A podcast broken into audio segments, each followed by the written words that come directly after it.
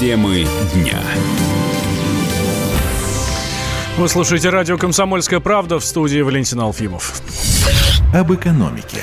Премьер-министр поручил вице-премьерам как можно скорее представить программы развития регионов с проблемами в экономике. Михаил Мишустин э, сообщил, что до 2024 года на каждую программу развития проблемных регионов нужно выделить по 5 миллиардов рублей. Нас большая страна, у каждого региона свои особенности, и средства из федерального бюджета необходимо выделять на решение конкретных проблем конкретного региона, а, максимально учитывая местную специфику. На прошлой неделе мы посетили Великий Новгород и по итогам а, приняли целый ряд решений. А, я сегодня подписал соответствующий протокол с поручениями. Но в первую очередь это сфера поддержки малого и среднего бизнеса. Это вообще важнейший приоритет в работе правительства. Мишустин также поручил Минэкономразвития проконтролировать этот процесс. Все программы должны быть предельно реалистичными и состоять из конкретных, эффективных мероприятий, которые будут направлены на решение четко обозначенных задач, подчеркивает премьер. Глава правительства поручил своим заместителям как можно чаще посещать регионы, чтобы лучше понимать проблемы субъектов федерации. Чтобы понимать реальную ситуацию на местах, нам там нужно бывать как можно чаще. Поэтому я продолжу поездки по регионам и в ближайшее время, соответственно, проинформирую вас о своем графике. И просил бы вас, а также министров, руководителей федеральных органов исполнительной власти, также как можно чаще общаться с людьми и а, посещать регионы. Выделять по 5 миллиардов рублей регионам ранее предлагал Виталий Мутко, который занимал пост замглавы правительства Дмитрия Медведева. А эти средства тогда предназначались для завершения строительства проблемных строек в 26 регионах, среди которых упоминались Архангельская, Амурская, Новгородская, Мурманская области, Республика Карелия, Коми и другие субъекты. О финансах. В России изменят основания для блокировки счетов. Центробанк собирается внести поправки в критерии сомнительных операций. Они не обновлялись уже 8 лет. То есть с момента их появления. Сейчас регулятор предлагает э, как убрать, так и добавить критерии, по которым операции можно признавать подозрительными. Ну, например, из списка пропадут операции с высокими комиссиями и заградительными тарифами. Нестандартные и сложные расчеты. Это вот буквальная цитата. Зато сомнительным будут казаться оказаться снятие денег физлицами, если они поступают от компании, отказ клиента от разовой операции или просьба выдать все средства после появления вопросов со стороны банка тоже будут считаться вот это вот подозрительными. Если на счет юрлица поступает значительно меньше средств, чем он обычно тратит, то это тоже может э, стать основанием для блокировки. Президент Ассоциации российских банков Григин Тасунян отметил, что ЦБ идет в правильном направлении. По его словам, изменение оснований для блокировки счетов упростят жизнь и кредитным организациям, организациям и их клиентам.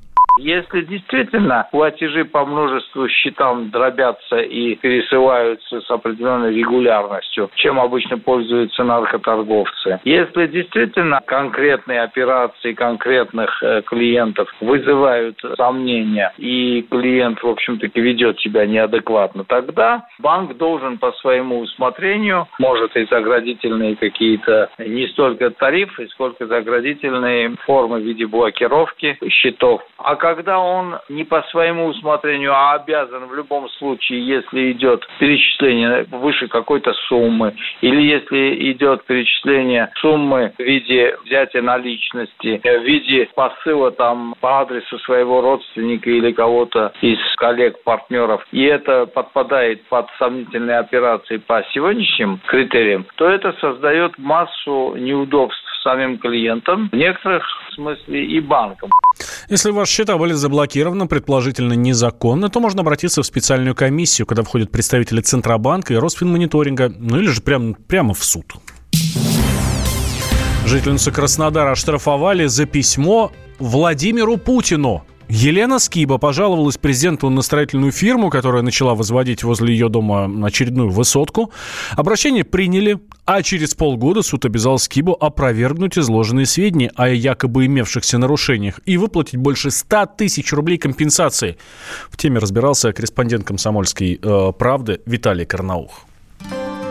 История с судебными тяжбами матери-одиночки Елены Скибы из Краснодара тянется с 2018 года. Тогда она узнала, что напротив ее дома застройщик намерен внепланово построить две высотки. Мириться с этим женщина не стала и написала письмо через электронную приемную президенту. Содержание – обычная коммунально-бытовая жалоба о том, что затевается большая стройка, да и подземную парковку затапливают дожди. Во дворе плохие тротуары, а перепланировка на первом этаже соседнего дома затронула наружные стены.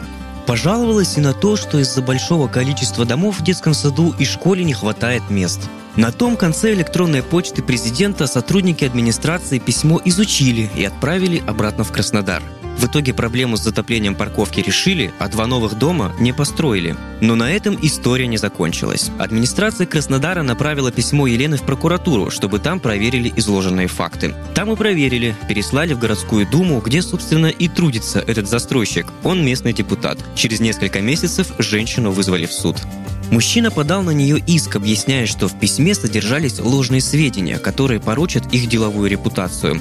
Елена в суд пришла подготовленная, с фотографиями строительной техники и снимками двора. Все это она чуть ли не каждый день снимала на мобильник. По словам женщины, эти фото и подтверждали то, что рядом с ее домом собираются возвести еще два жилых многоквартирных дома. Но судья эти снимки почему-то отклонил. Обвинителю ему разрешили приложить к делу свои фотографии, но они были сделаны уже после моего обращения к президенту. И тогда уже, конечно, всю технику убрали. Прикубанский районный суд согласился с претензиями истца. Он постановил, что женщина причинила моральные страдания компании и принял решение выплатить 106 тысяч рублей, 70 застройщику, остальные госпошлина и услуги адвоката. Однако правозащитники удивлены таким решением. Юрист и руководитель межрегионального центра бизнес-медиации и права Ксенофонтова и партнеры Елена Ксенофонтова говорит, что делом вообще должен был заниматься арбитражный суд.